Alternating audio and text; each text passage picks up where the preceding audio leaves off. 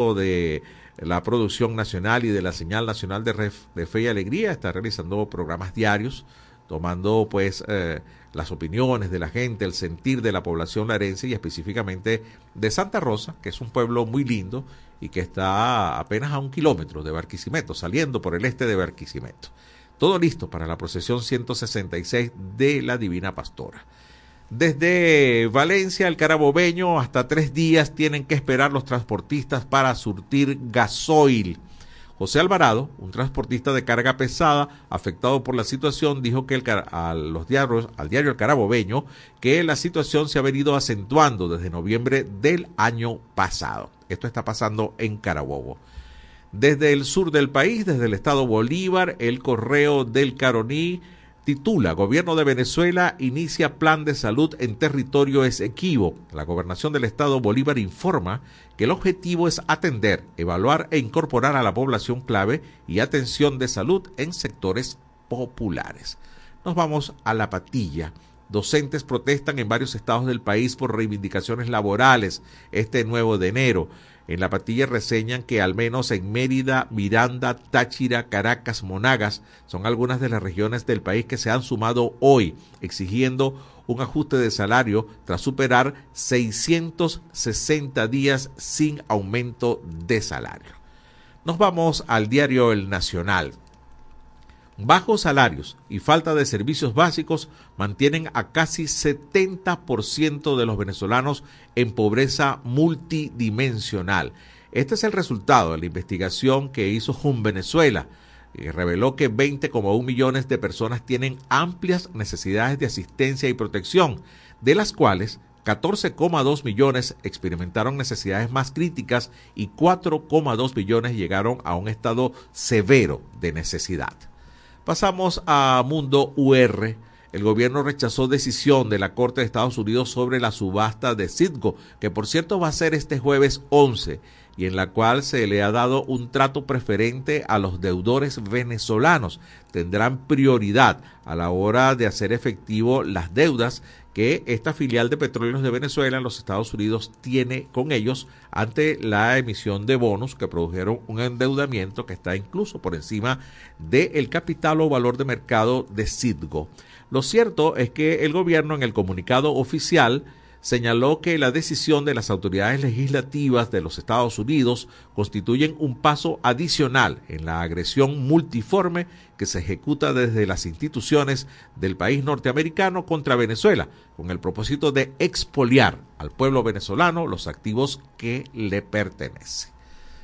Pasamos a Crónica 1. En el 2023 aumentó el costo de la vida en dólares, pese a que la inflación se desaceleró la inflación bajó a 193% este año, pero de acuerdo con la organización se dice, los precios en dólares aumentaron 11% durante todo el año.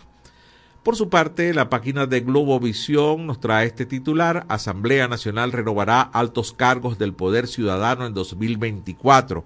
El presidente del Poder Legislativo, Jorge Rodríguez, se refirió a que este año habrá elección de fiscal general, o sea que ya no será Tarek, ¿O será que lo, lo pueden nombrar nuevamente? También estará la elección del Contralor General de la República y del Defensor del Pueblo. Y donde no la están pasando nada bien es en Japón, luego del sismo eh, muy fuerte acaecido el primero de este mes de enero. Bueno, ayer, o precisamente en horas de la mañana para Japón, ellos lo, citan como el día de hoy, pero pero era noche en Venezuela todavía de ayer. Eh, otro sismo de, magnitud 6.0. De acuerdo con el medio local, el temblor fue detectado a las 8.59 am hora de Japón, con epicentros eh, cerca de la isla japonesa de Sado. Eh, no hay amenaza de tsunami y bueno, del primer terremoto van 200 fallecidos de este primer sismo que fue el primero de enero de este año. Cerramos la información con cotejo eh, punto info que trae la información sobre declaraciones de Elvis Amoroso. El CNE ha cumplido casi 98% de las solicitudes hechas en Barbados. Eso lo dijo el presidente del Consejo Nacional Electoral. El trabajo realizado por Nuestro compañero José Rivas dice que es mentira porque el CNE no ha realizado campañas para informar a las personas sobre horarios, días y ubicaciones de las jornadas de registro y actualizaciones de electores. Tampoco los venezolanos en el exterior están siendo atendidos en jornadas de actualización de registros y el CNE solo ha cumplido dos de los seis puntos acordados en Barbados sobre la actualización del registro electoral, lo que indica que no es cierto que se ha alcanzado el 98% de las exigencias del acuerdo de Barbados. Es la una de la tarde con 10 minutos, con 11 minutos exactamente. Vamos a escuchar en este momento. Damos punto final al recorrido por los titulares y escuchamos, como siempre, el noti audio del Pitazo. Noti audio, el Pitazo. Un preciso resumen de lo que ocurre en toda Venezuela. Con Catherine Medina. Saludos estimados oyentes. A continuación hacemos un repaso informativo por las noticias más destacadas hasta este momento. Comenzamos. Domingo Antonio Sifontes, el militar que trasladan al Panteón Nacional. Los restos del militar venezolano serán recibidos en el Panteón Nacional este 9 de enero de 2024. El gobierno de Nicolás Maduro destacó su labor al expulsar tropas inglesas del Esequibo durante la época colonial. Sifontes nació en Cantaura, estado Anzuategui, en 1834 y falleció el 9 de enero de 1912 en Tumeremo, estado Bolívar, donde vivió gran parte de su vida. Fue apodado como el terror de los ingleses. El 6 de enero se realizó la exhumación de sus restos para ser trasladados desde Tumeremo hasta el Panteón Nacional en Caracas. Convite. Escasez de medicamentos para seis patologías se situó en 26.2% en noviembre. Entre las condiciones de salud analizadas, la diabetes lidera la lista con un 34.4% de escasez de fármacos, seguida de cerca por las infecciones respiratorias agudas con un 33.8% y las convulsiones con un 28.9%. Los medicamentos para la depresión registran un 24.8% de escasez, mientras que aquellos destinados a la hipertensión alcanzan un 14.4% y los antidiarreicos un 33.3%. El monitoreo de Convite, compartido a través de una nota de prensa, abarca un total de 17 ciudades de Venezuela, incluyendo el área metropolitana de Caracas, Barquisimeto, Ciudad Bolívar, Maracaibo, Maturín, Mérida, Puerto Ayacucho, Puerto La Cruz, Por la Mar, Puerto Ordaz, San Carlos, San Felipe, San Fernando, San Juan de los Morros, Tucupita, Valencia y Valera. El Tribunal Cuarto de Control del Circuito Judicial Penal del Estado Zulia ordenó la medida privativa de libertad para Guillermo Martínez, conductor que el primero de enero ocasionó el choque en el que murió la joven Adriana Mendoza. Martínez permanece hospitalizado y con custodia policial en una clínica de Maracaibo, donde fue ingresado luego del accidente. Fuentes médicas informaron que su condición de salud es estable y que amerita una operación para fijar una prótesis en su cadera. Estimados oyentes, este ha sido el panorama informativo hasta esta hora. Narró para ustedes Catherine Medina. Estas informaciones puedes ampliarlas en nuestra página web elpitazo.net. También Recibimos tus denuncias vía SMS o WhatsApp a través del 0414-230-2934. Gracias a nuestra compañera Catherine Medina de El Pitazo, como siempre ofreciéndonos el noti audio a esta hora. Una de la tarde con 14 minutos, tiempo de pausa, no sin antes eh, presentarles la encuesta en este país del día de hoy. ¿Ha experimentado usted algunos de estos síntomas en los últimos 15 días? A ver, A, tos y dificultad para respirar. B, fiebre y dolor muscular. Opción C, no, no he tenido ninguno. Opción D, solo algunos síntomas. A ver cómo le ha ido a usted. Hay una ola inmensa de distintos tipos de virus en el país. Eh, de al menos cada 10 personas con las que me he topado en estos primeros días del año, 7 han dicho que han tenido eh, alguna afección viral, gripal. Por cierto, eso va a ser nuestro tema de conversación eh, luego de esta pausa. Por ahora, usted contéstenos esta encuesta de, en este país en el día de hoy a través del 0424-552-6638. A la pausa y regresamos en este país. Ya regresamos con En este país por la Red Nacional de Radio Fe y Alegría.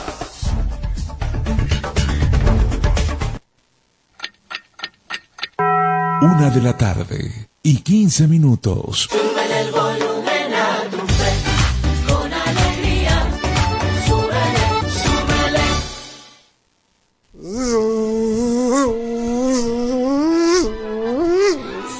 Quién viene ahí?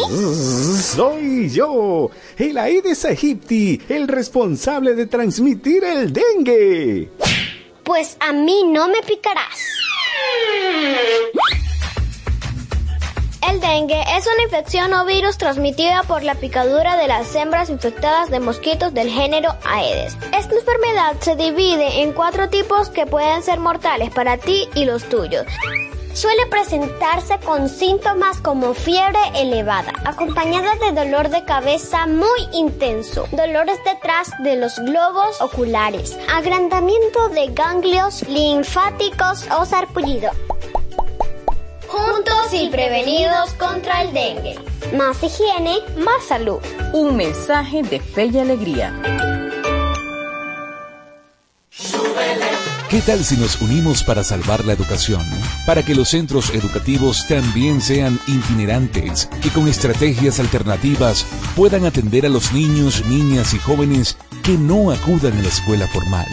Por los niños y niñas, por el país, fe y alegría, Alianza por la Educación.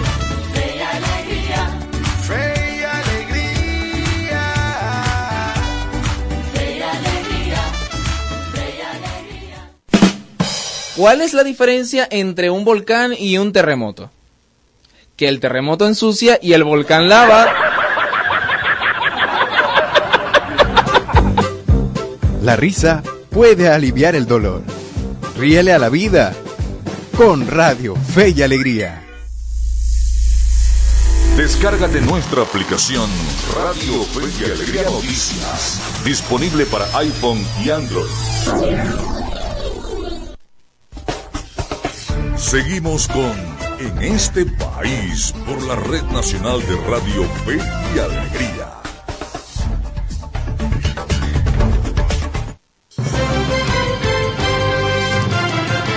Una 18 minutos de la tarde, seguimos en este país, estamos a través de la señal de Radio Fe y Alegría, señal nacional, llegando a 13 estados de Venezuela por más de 20 emisoras, junto a los comunicadores y periodistas de Radio Fe y Alegría Noticias, bajo la dirección de Luis Sánchez. Esta es la encuesta de este, en este país del día de hoy. ¿Ha experimentado usted algunos de estos síntomas en los últimos 15 días? Opción A, tos y dificultad para respirar. Opción B, fiebre y dolor muscular. Opción C, no, no he tenido ninguno. Opción D, solo algunos síntomas. A ver, a través del 0424-552-6638 esperamos sus respuestas vía mensaje de texto o WhatsApp. Y vaya qué oportuna la encuesta de en este país en el día de hoy, porque ya tenemos al hilo telefónico a nuestra primera invitada de la tarde. Se trata de la doctora Patricia Valenzuela, es la presidenta de la Sociedad Venezolana de Infectología y precisamente de este cóctel de virus que hay en el ambiente vamos a estar hablando en la tarde de hoy. Muy buenas tardes, doctora Valenzuela. Le saluda José Cheo Noguera. Gracias por atendernos. Hola, buenas tardes. Un placer, eh, bueno, estar contigo en este momento. Gracias por la invitación. Saludo a tu equipo y a las personas que nos escuchan ahorita. Gracias, doctora. Muy amable. Gracias a usted por atendernos. A ver, ¿Cuál es este cóctel que tenemos? ¿Cuántos virus hay, eh, hay en el ambiente en este momento, doctora?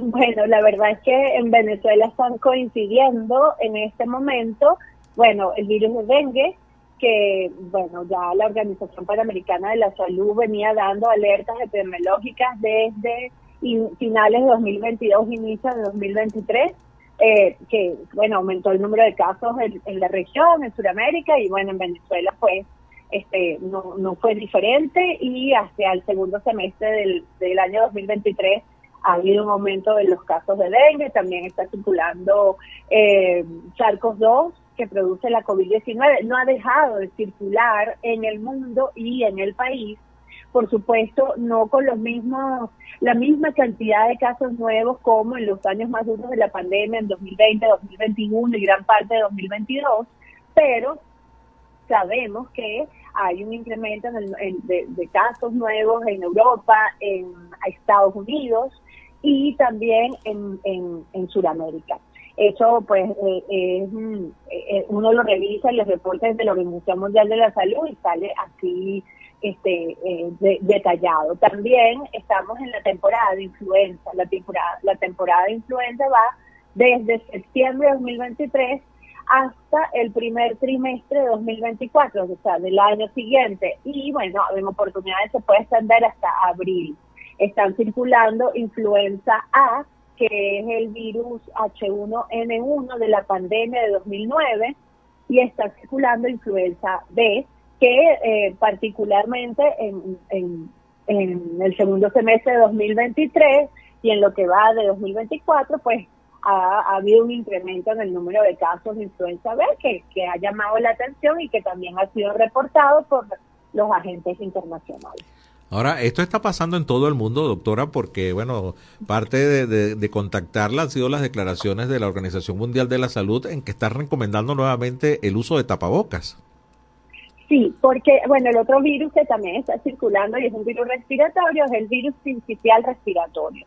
Eh, en la recomendación de la Organización Mundial de la Salud, bueno, el uso de la mascarilla o tapabocas, sobre todo el personal de salud que está atendiendo pacientes. ¿Por qué? Porque el, el paciente, en principio, pues puede tener una afección crónica que debilita sistema inmunológico y lo, y lo incluye en un grupo de riesgo que puede hacer formas graves de cualquiera de las enfermedades infecciosas que hemos mencionado, por los virus que hemos mencionado. Entonces, eh, eh, adicionalmente, los virus respiratorios, influenza, SARS-CoV-2 y respiratorio se pueden prevenir de la misma manera, usando la mascarilla, eh, por ejemplo, en el transporte público, en los centros de salud, si tiene síntomas, use su mascarilla y quédese en su casa. Si no puede, si es inevitable, ¿verdad? Que tiene que salir, bueno, use su mascarilla o su tapaboca N95 o KN95, lavado de manos, con agua y jabón o desinfección con gel antibacterial a base de alcohol al 70%, evite tocarse la cara, la boca, la nariz, use su mascarilla y todas estas todas, eh, todas estas medidas ayudan o, o, eh, permiten por la preve- prevenir la infección, el contagio por los virus respiratorios. Sí. Claro, el virus de dengue es otra es otro tipo de transmisión, es a través de un vector que es el, el, el zancudo patas blancas, el Aedes aegyptus, eh, pero eh, es importante eh, mencionar lo de la mascarilla porque, bueno, eh, es además la recomendación que está haciendo la Organización Mundial de la Salud. Ahora que, que está- estamos conversando con la doctora Patricia Valenzuela, presidenta de la Sociedad Venezolana de Infectología. Ahora, eh, ¿qué condiciones están pasando climáticamente? Y fíjese que usted lo acaba de decir, eh, normalmente el dengue y las enfermedades que se transmiten a través de vectores como el Aedes aegyptus eh, y se incrementan en épocas de lluvia, pero no estamos en época de lluvia. Y, y, ¿Y por qué hablando en, en términos meteorológicos se está dando esta tormenta perfecta en que hay tantos virus en el ambiente en este momento? Bueno, eh, hay que recordar que los, sitios pues de, infección o de brote o, de, o epidem- epidémicos por dengue van más o menos cada 3 a 5 años, por ejemplo. Entonces, bueno, esto, esto nos hace recordar que el último brote que tuvimos o, o el número eh, alto de, de, de dengue fue hacia 2015, 2016. Y después, bueno, en Venezuela siempre ha tenido un carácter endémico porque en Venezuela a lo largo de todo el año hay dengue y en todo el territorio nacional. Por supuesto, de manera característica, en el segundo semestre del año aumentan los casos de dengue y en este año en particular hubo un aumento de, de, de lluvias, en la actualidad no, pero sí lo tuvimos hasta noviembre aproximadamente, un aumento de las lluvias y también un aumento de las temperaturas. El cambio climático, aunque a veces lo vemos como muy lejos, muy lejano, ¿verdad? Afecta el ciclo reproductivo del mosquito, del mosquito patas blancas, de la Aedes aegyptus. Entonces lo puede, puede, puede acelerar el ciclo y entonces que eso facilita el, y aumenta el número de formas adultas de hembras Aedes aegyptus que son las que transmiten el virus, ¿ok? Esto, esto es importante y ha favorecido además eh, eh, que aumente el número de casos. También es cierto, Venezuela está en Sudamérica y todos los estados, todos los países alrededor de Venezuela y a través de sus fronteras terrestres, pues ahí que son muy activas, pues también ingresan pacientes que pueden estar en periodo de incubación eh, de, de dengue y después aquí pues este se, se hacen los síntomas y el mosquito pues pica a, a, pica a esta persona con síntomas y comienza nuevamente la transmisión acá. Y eso pasa porque Venezuela además tiene una alta población de este, formas adultas de Aedes aegypti. También contribuye que eh, la fumigación sistemática no, no se está haciendo, eso es importante, eso corta la transmisión, pero además no es de una sola vez, eso hay que hacerlo de manera sistemática y continua. También la identificación y la eliminación de los criaderos a través de la batización, eso también hay que hacerlo. Y bueno, educando pues a los ciudadanos, porque el venezolano se ha visto obligado a almacenar agua. Entonces hay que almacenar agua de manera correcta en envases de, después de hervirla, filtrarla y todo esto, pues hay que en envases eh, de plástico, colores claros, boca ancha, tapados. Eso es importante porque así sea agua eh, en una chapita ahí eh, se va a instalar o se va a desarrollar un, criadero de mosquitos. Sí. Doctora, ya, ya finalmente me queda un minuto. Estoy conversando con la doctora Patricia Valenzuela. A ver, eh, otra de las recomendaciones es vacunarse, ¿no? Pero hoy estuvimos leyendo unas declaraciones del doctor Manuel Figueras, expresidente de la Sociedad Venezolana de Infectología, eh, que dice que Venezuela no tiene las vacunas contra la influenza. E incluso dice que a quienes están en el extranjero aprovechen y se vacunen, porque deben ser fórmulas actualizadas, ya que las del 2020 y 2021 no tienen efectividad ante la presencia de la influenza actual. A ver, ¿qué, ¿cuál es su opinión al respecto? Bueno, primero hay que destacar que la vacuna de influenza se modifica todos los años. Y ciertamente la, la versión de- en esta, pues, de esta temporada, influenza 2023-2024, se hizo una actualización del virus pandémico H1N1 de 2009. Entonces, eh, la- eh, ciertamente hay que, las vacunas se hacen cada año, eh, se, se, producen cada año y, por supuesto, cada año hay que vacunarse con esta nueva, con la nueva formulación que se tenga. Las vacunas actuales tienen dos virus A y dos virus B. Y la recomendación formal desde 2009-2010 es vacunar a todas las personas a partir de los seis meses de edad. Eh, el- la vacuna de influenza 2023-2024 se consigue actualmente en el sector privado y bueno, estaríamos esperando que llegase al sector público porque bueno, forma parte de lo que sería el plan ampliado de inmunizaciones y bueno, no, no está disponible en la actualidad en los sectores, en, en el sector público, pero en el sector privado hay centros de vacunación donde sí se puede conseguir. Bueno, doctora, le agradezco muchísimo este contacto. Vaya, qué, qué educativa, ¿no? Qué, qué pedagógica esta conversación con usted, dejando bien claro pues la situación. La recomendación entonces definitivamente es volver a las medidas con el COVID. Tapabocas, Eh, lavarse las sí. manos, utilizar gel. Y la ventilación, mantener las ventanas abiertas si es posible, las puertas abiertas. Es importante que, que circule la brisa, el aire, para que haya un recambio del aire de, de- la oficina o del salón donde va a estar la persona. Eso es importante y muchas personas piensan, bueno, que es igual que la... No, no, no, es, es usarlo en el momento que te, conve- que te conviene para proteger. Claro, claro. Bueno, quedaron muchas preguntas, por ejemplo, cómo identificar qué es dengue, qué es influenza, qué es COVID-19, pero bueno, ya lo dejaremos para otra oportunidad. Le agradezco mucho este contacto, doctora Valenzuela. A la orden, a la orden, cuídense mucho. Muy amable. La doctora Patricia Valenzuela, presidenta de la Sociedad Venezolana de Infectología, ha estado con nosotros acá en este país. Nos vamos al corte correspondiente a esta hora. Venimos con más luego de esta pausa. Ya regresamos con En este país por la Red Nacional de Radio Fe y Alegría.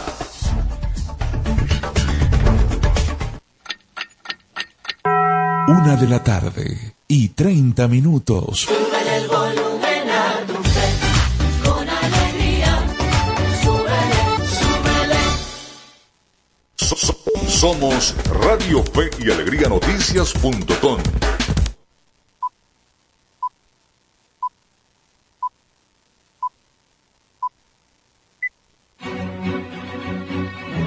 A partir de este momento, más de 25 emisoras interconectadas para llevarte información con todas las voces. Radio Fe y Alegría Noticias. Avance informativo. Avance informativo. Muy buenas tardes, sean bienvenidos y bienvenidas al presente avance informativo. A esta hora les acompaña Juan Carlos Rosales y comenzamos con información internacional porque en España impondrán el uso de mascarilla en centros sanitarios por oleada de gripe. El gobierno español impondrá el próximo miércoles el uso obligatorio de la mascarilla en centros sanitarios en todo el país ante la oleada de casos de gripe que han detectado en esa nación y después de que los ingresos hospitalarios por esta enfermedad se hayan incrementado un 60% en una semana. El Ministerio de Sanidad español dice que es igualar la protección frente a un virus respiratorio de todos los ciudadanos y amparar jurídicamente a las regiones que ya lo han implantado, que hasta ahora van por seis regiones, mientras el resto aboga por un uso recomendado y así lo hicieron saber este lunes a las autoridades sanitarias españolas. Hasta aquí este avance informativo, la invitación es para que continúen con nuestra programación. Contamos con periodistas en toda Venezuela para llevarles la información en vivo y en caliente.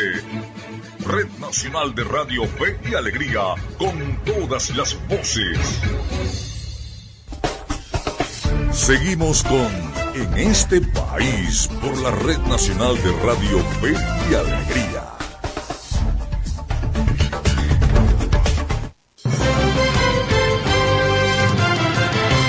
Exactamente la una de la tarde con 32 minutos. Continuamos en este país en señal nacional de Radio Fe y Alegría. Es momento de presentar la producción que tenemos preparados para ustedes en el día de hoy. Retomamos los micros de Venezuela Electoral. Y esto es Venezuela Electoral, una cápsula diaria con noticias e informaciones sobre las elecciones venezolanas. Elecciones venezolanas. Jóvenes del Estado de Aragua se articulan para fomentar la participación electoral. La campaña Hola tú, inscríbete es una iniciativa de la juventud aragüeña para motivar a los jóvenes a votar y hacer que se inscriban en el registro electoral. La idea original fue de dirigentes juveniles del Estado Miranda y se articularon con la juventud aragüeña. Sin embargo, los jóvenes del estado Aragua tienen limitaciones para inscribirse en el registro electoral, debido a lo lejos que queda la sede principal de algunos municipios, especialmente en el sur de la región, donde hay sectores como Urdaneta que están a tres horas de la sede principal del CNE. La escasez del transporte público y el alto costo de la gasolina se suman a estos desafíos. Por otra parte, activistas políticos consideran que hay parroquias de difícil acceso como Magdaleno y Augusto Mijares, controlados por organizaciones criminales aliadas al tren de Aragua. El temor que le tienen a estos grupos les dificulta el contacto directo con los habitantes. En 2021, cuando se llevaron a cabo las elecciones regionales y municipales, algunos dirigentes políticos tuvieron que pedir permiso a los integrantes del tren de Aragua para hacer actividades políticas en la zona. De acuerdo con la Asociación Civil Súmate, 65.492 jóvenes aragüeños que cumplirán 18 años entre 2022 y 2024 no están inscritos en el registro electoral del CNE. En total, 283.949 aragüeños necesitan actualizar sus datos desde el 30 de abril de 2022. A pesar de la situación, los jóvenes aragüeños participaron como observadores en el reciente proceso de primarias. Continúan haciendo esfuerzos para movilizar a personas a que se inscriban o actualicen sus datos y solicitan al Consejo Nacional Electoral la realización de jornadas especiales de actualización del registro electoral. Vía Crónica 1. Nos acompañó José Cheo Noguera. Escucharon Venezuela Electoral. Pueden seguirnos en las redes sociales del programa en este país. En este país. Exactamente la 1.35 minutos de la tarde. Gracias por seguir con nosotros. Estamos ya empezando a recibir la mensajería de texto. con Miguel Valladares.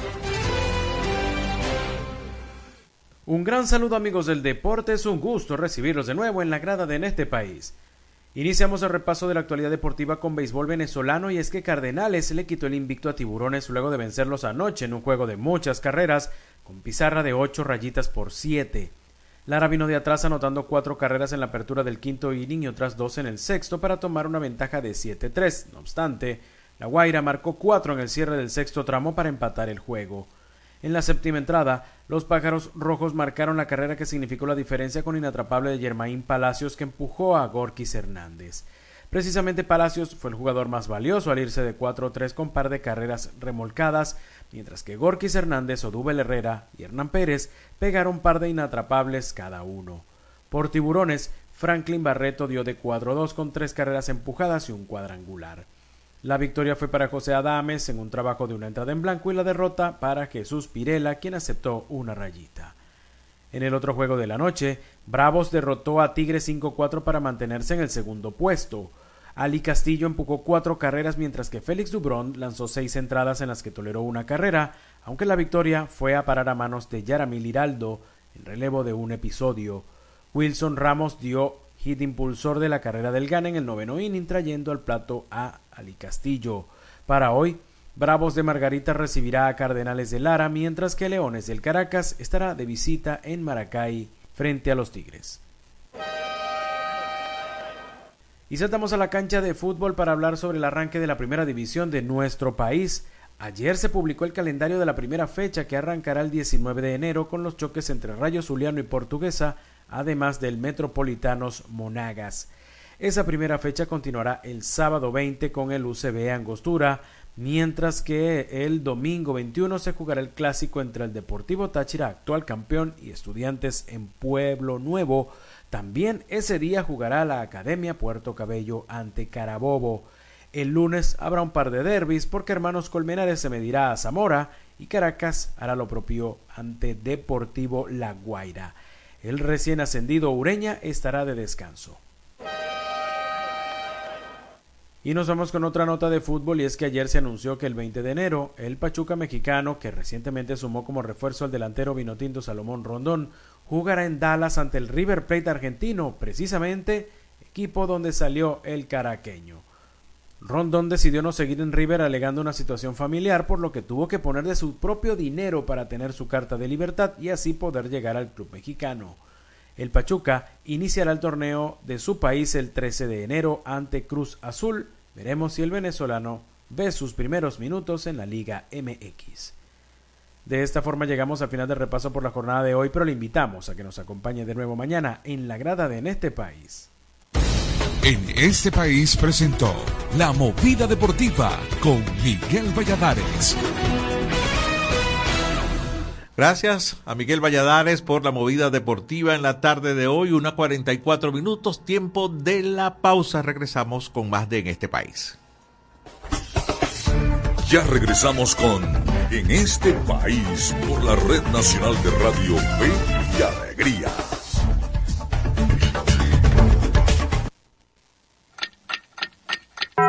Una de la tarde y 45 minutos. Súbele el volumen a tu fe, con alegría. Súbele, súbele. Conociendo el diferendo Esequibo. ¿Dónde nace la disputa entre Guyana y Venezuela?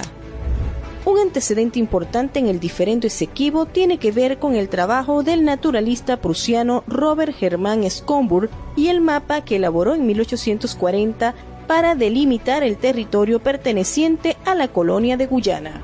En su demarcación, el naturalista se adentró 141.930 kilómetros cuadrados hacia territorio venezolano, fijando un nuevo límite para Guyana, ahora representada desde la desembocadura del río Amacuro hasta el monte Roraima y desde aquí hasta el nacimiento del río Esequibo, incurriendo en una clara violación al espacio limítrofe entre ambas naciones. El mapa de Schomburg fue utilizado por el Reino Unido como respaldo y presentado ante el Tribunal Arbitral de París como supuesta prueba de los derechos del Reino Británico sobre el territorio que hoy conocemos como Esequibo. Conociendo el diferendo Esequibo, Un mensaje de Radio Fe y Alegría.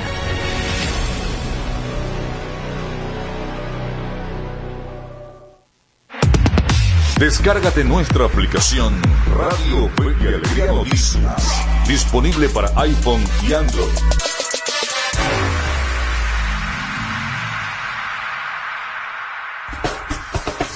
Seguimos con En este país por la Red Nacional de Radio Fe y Alegría.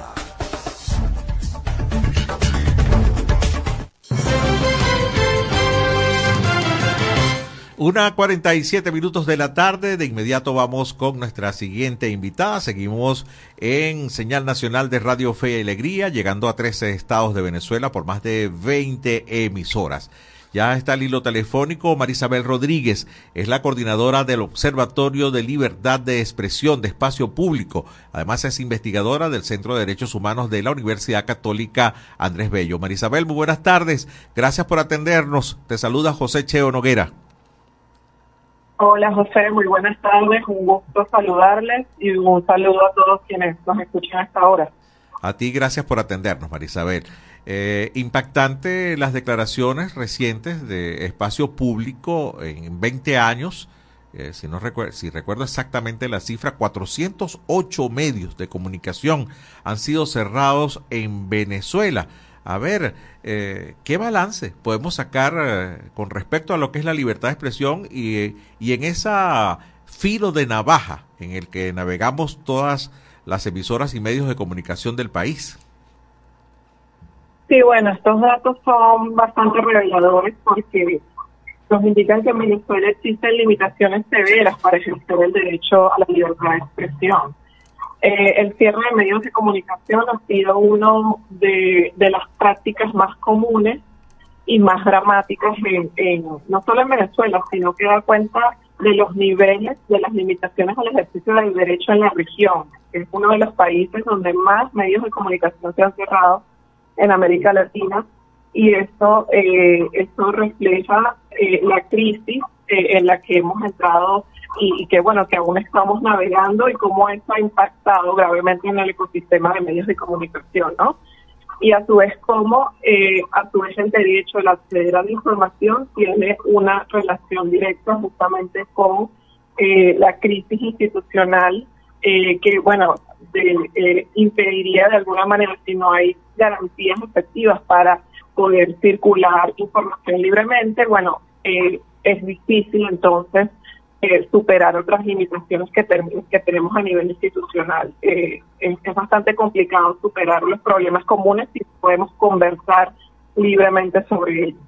Sí, hay algo que, que cuando lo leí me impactó demasiado, no, no estaba conteste exactamente de, de esta realidad, ¿no? Eh, sobre todo pues quienes eh, tenemos la facilidad de estar en algunas ciudades en donde sí hay medios de comunicación, pero estoy leyendo por acá que hay 13 estados de Venezuela que no cuentan en la actualidad con medios de comunicación, lo que está dejando a la ciudadanía sin la posibilidad de, de recibir o difundir información. 13 estados de Venezuela tienen problemas serios con los medios de comunicación o no los tienen. Sí, eh, esta cifra eh, tiene que ver con eh, los medios de comunicación que eh, se considerarían independientes, es decir, uh -huh. que tengan cierto cierto nivel de, de, neutralidad y credibilidad para, para los usuarios, ¿no? en todo el país, a, o sea, el cierre de medios de comunicación ha impactado y buena parte de estos cierres están vinculados al ecosistema tradicional, es decir, la mayoría de los cierres es hacia emisoras de radio y hacia medios impresos.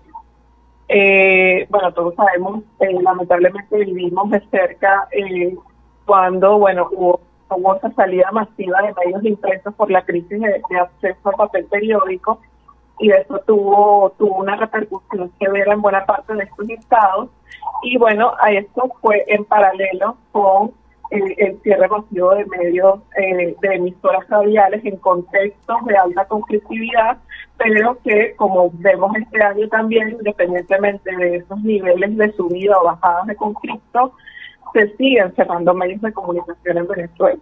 Entonces, más de la mitad del país tiene problemas severos para acceder a medios independientes.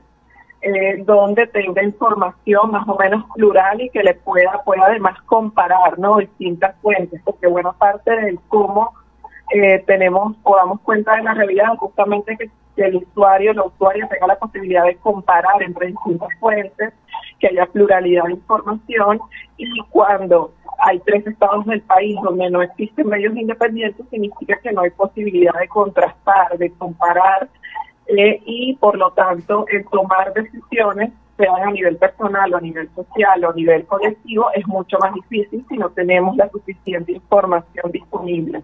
Claro, estamos conversando con Marisabel Rodríguez, es la coordinadora del Observatorio de Libertad de Expresión de Espacio Público y además es investigadora del Centro de Derechos Humanos de la UCAP. A ver, hay otro tema también que, que, que me llama muchísimo la atención. Eh, eh, el año más eh, rudo de las emisoras de radio del país, año 2022, 81 medios de, de comunicación, específicamente radio, fueron cerrados en ese año. Y, y, y creo que fue en ese mismo año, disculpa Marisabel, que no sé si fue en Ureña, en el estado Táchira, en que se quedaron sin ninguna radio. Las la cerraron todas prácticamente, creo que fue 2022, ¿no? Sí, el año 2022 efectivamente fue el año en el que más registramos cierres de emisoras puntualmente, ¿no? Eh, cuando pasamos, o sea, tuvimos una época de alta conflictividad, como te comentaba, el 2017, antes del 2022 era el 2017 el año con mayor cierre, mayor cantidad de cierres. Eh, y bueno, y cuando creíamos que no era posible eh, superar esa cifra, que en ese momento fueron 55 emisoras, bueno, llega el año 2022 eh, donde bajo una excusa de sanear de alguna manera o regularizar el espectro radioeléctrico, se emprende un cierre masivo eh, arbitrario hacia emisoras eh, que en su mayoría eh, tenían restricciones y tenían limitaciones con los papeleos y la documentación al día, en buena medida por omisión de la Comisión Nacional de Telecomunicaciones. Entonces, esto eh, tuvo eh, ya en un ecosistema bastante afectado, bueno, esto terminó de alguna manera como de arrasar con buena parte de lo poco que quedaba de ecosistema independiente de medios en términos de radio, emisoras radiales. Claro. Y lo mismo pasa con los medios eh, digitales, ¿no? Eh, posiblemente en muchos no hay cierres, pero hay bloqueos. Entonces, las empresas operadoras de servicio de Internet, para mantenerse a flote, pues eh, sucumben, ¿no? A- al, al- bloqueo de diferentes medios informativos, que ya van unos cuantos, ¿no? Sí, sí, de hecho, desde el año 2015, que es cuando eh, emergen eh, eh, esta- este nuevo conjunto de medios nativos digitales, desde ese mismo año empezamos a identificar eh, bloqueos selectivos a distintos, a distintos medios de comunicación digital que justamente eh, surgieron en respuesta a las restricciones y a los cierres masivos y a las limitaciones y a la censura que se estaba dando en el, ecosistema de medios tradicionales. Sí. Eh, y bueno, desde ese momento hasta hasta, hasta nuestros días eh, hemos, tenemos registro de bloqueos sistemáticos de medios, bloqueos prolongados, que además no tienen ninguna justificación ni en términos administrativos ni en términos legales o judiciales. De hecho, ni siquiera los medios digitales muchas veces no son ni siquiera notificados de que son bloqueados, sino que sencillamente entras un día al navegador y te das cuenta que el medio se encuentra bloqueado, ¿no? Y así, eh, algunos pueden llevar años sometidos a ese bloqueo arbitrario, otros han tenido levantamientos puntuales y luego se vuelven a bloquear, entonces hay una lógica de opacidad bastante grave donde básicamente el elemento común es limitar el acceso a la información que no venga de fuentes oficiales. Sí. Ya, ya me queda un minuto, estoy conversando con Marisabel Rodríguez.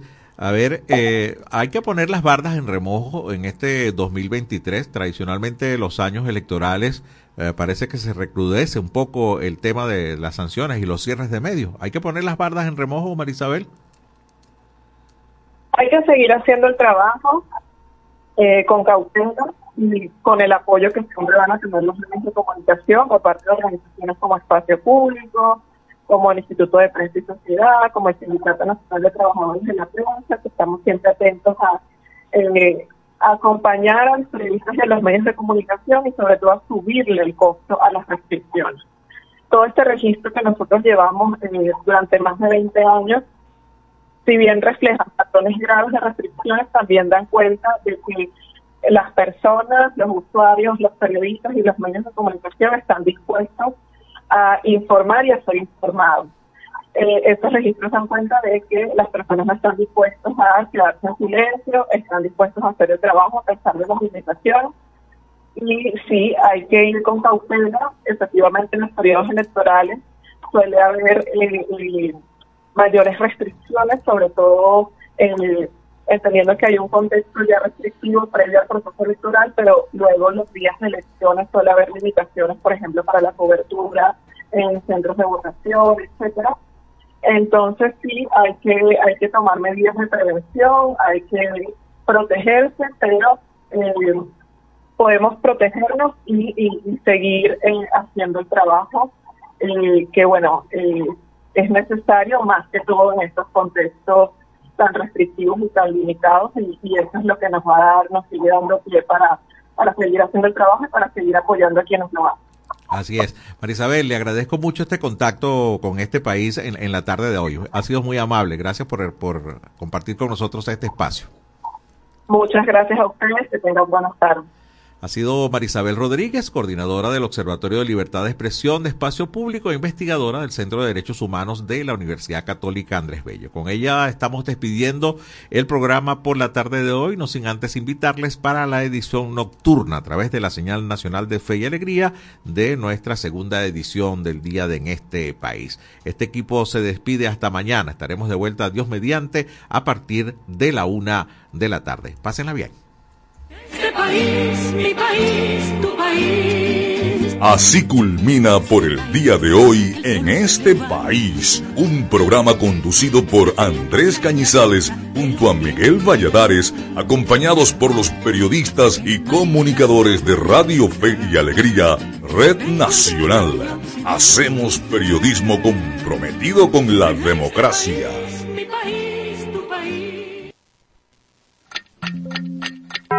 Una de la tarde y 58 minutos. Súbele el volumen a tu fe, con alegría. Súbele, súbele. Espacio Publicitario. Goma Inca, rumbo a los 50 años de calidad. Fabricación de artículos técnicos en gomas y servicios relacionados tales como engomados de rodillos, tambores, poleas, válvulas, tuberías, todo para la industria en general, recubrimiento antiácido y antiabrasivo de tanques para la industria química, engomados de tanques cisternas que transportan líquidos corrosivos, fabricación de sellos hidráulicos y neumáticos por control numérico, Sistema Siljet de fama mundial. Garantizamos la fabricación en minutos de juntas de vástagos, pistón, rascadores, estoperas o ring. El cliente puede observar la fabricación de su pedido y sale con sus piezas ya fabricadas. Contáctanos al 0251 269 0301 al 0416-450-9903 o al 0412-725-4034. Atendemos a nivel nacional. Goma Inca, rumbo a los 50 años de calidad. Excelencia y calidad, embutidos Alimex. Alimex es variedad de todo para comer. Excelencia y calidad, embutidos Alimex. Hazlo más práctico y divertido. Embutidos Alimex.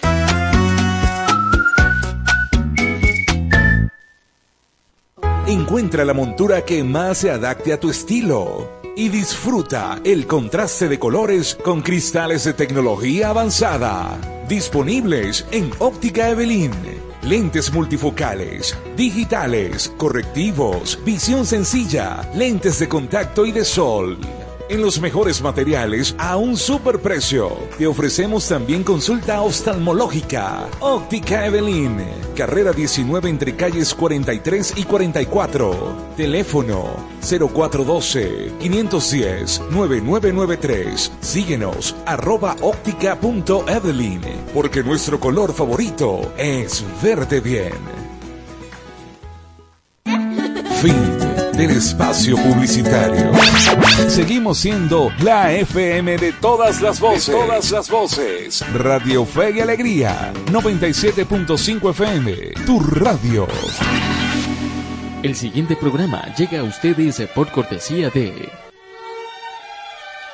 En Industrias Guaralac te brindamos la mejor calidad en productos lácteos, jugos pasteurizados y embutidos. Para compras al mayor, contáctanos al 0412-550-4807. Síguenos en Instagram, arroba Guaralac. R Pink Creaciones. Tenemos para ti accesorios y hermosas creaciones para hacerte lucir más bella. Contáctanos al 0424-973-5455. Síguenos en Instagram como arroba rpinkcreaciones. Restaurant and Grill, el portal del chivo, calle 50, entre carreras 13A y 13B, arroba el portal del chivo. Centro Oftalmológico Navarro. Nos ocupamos de tu bienestar visual. Carrera 19, entre calles 43 y 44. Instagram, arroba Centro Oftalmológico Navarro. Óptica Evelyn. El color que más nos gusta es verte bien. Carrera 19, entre calles 43 y 44. Arroba óptica.evelyn. Invercauchos Alex. Calle 50, entre carreras 23 y 24. Instagram, arroba Invercauchos Alex BQTO. Spa Osma Beauty. Calle 26, entre carreras 18 y 19. Edificio Timachi Planta Vaca. Síguenos en Instagram como arroba osmabeauty.vqto. Tortas Santo Cristo. No competimos por precios. Lo nuestro es calidad. Avenida Ruiz Pineda con Avenida Los Horcones. En toda la esquina del semáforo. Síguenos, arroba Tortas Santo Cristo. Goma Inca, fabricación de artículos técnicos en gomas. Contáctanos al 0251-269-0301 o al 0416-450-9903. Neiro Parra y Panadería y Pastelería Chalet. Ubícanos en la carrera 1 con calle 4, Avenida Molletones, zona industrial 3, frente a la estación de servicios. Superferia La Merideña, calle 46 con carrera 16. Síguenos en Instagram como arroba Superferia La Merideña. Impresiones Estífano. Carrera 24 con calle 35. Síguenos arroba Impresiones Estífano. Rectificadora de motores Taller Laures Compañía Anónima. Ubícanos en Avenida Pedro León Torres con calle 52. El Incontro Gelato. Ofrecemos el mejor gelato italiano. Síguenos en Instagram, arroba Lincontro Gelato y conoce todas nuestras sucursales. BIC Computación, la más alta calidad en servicios de computación. Síguenos, arroba BIC.computación. Sistema ACID Escolar. Síguenos en Instagram como arroba sistemas piso SAE. Avenida 20 entre calles 39 y 40. Centro Comercial Comercio, primer piso, local 11. A continuación, programa recreativo. Todos sus elementos son tipo A, que pueden ser escuchados por niños, niñas y adolescentes, sin la supervisión de sus madres, padres, representantes o responsables. Una producción de Radio Fe y Alegría. Ya comienza Ríos de Fe, un espacio que nos acerca y aviva nuestra devoción mariana.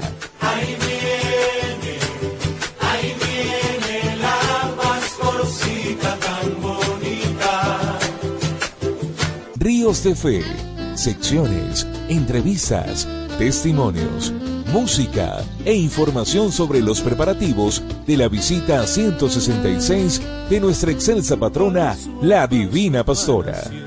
María 14. Ríos de Fe, por Radio Fe y Alegría 97.5 FM, con todas las voces.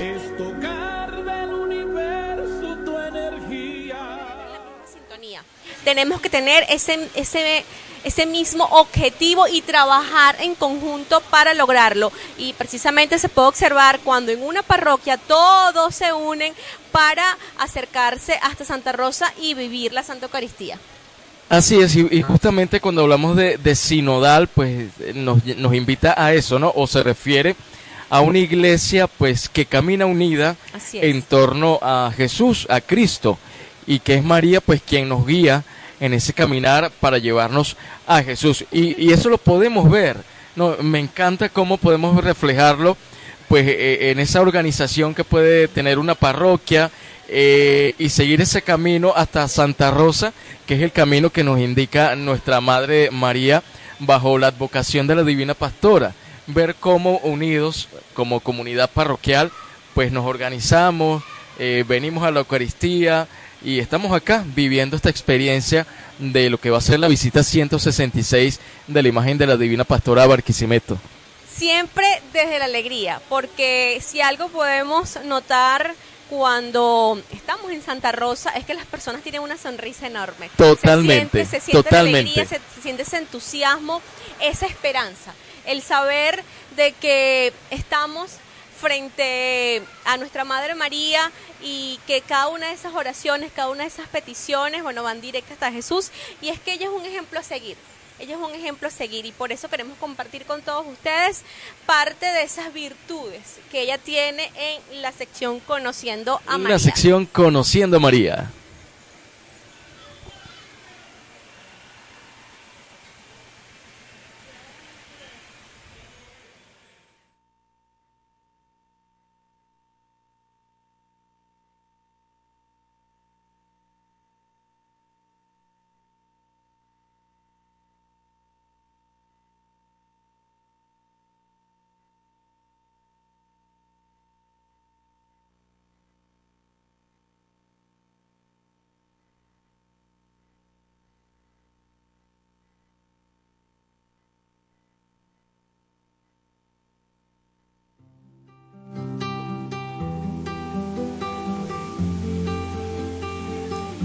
Y es preciso, Erika, en esta sección llamada Conociendo a María, hablar de esas cualidades que hacen que María sea María.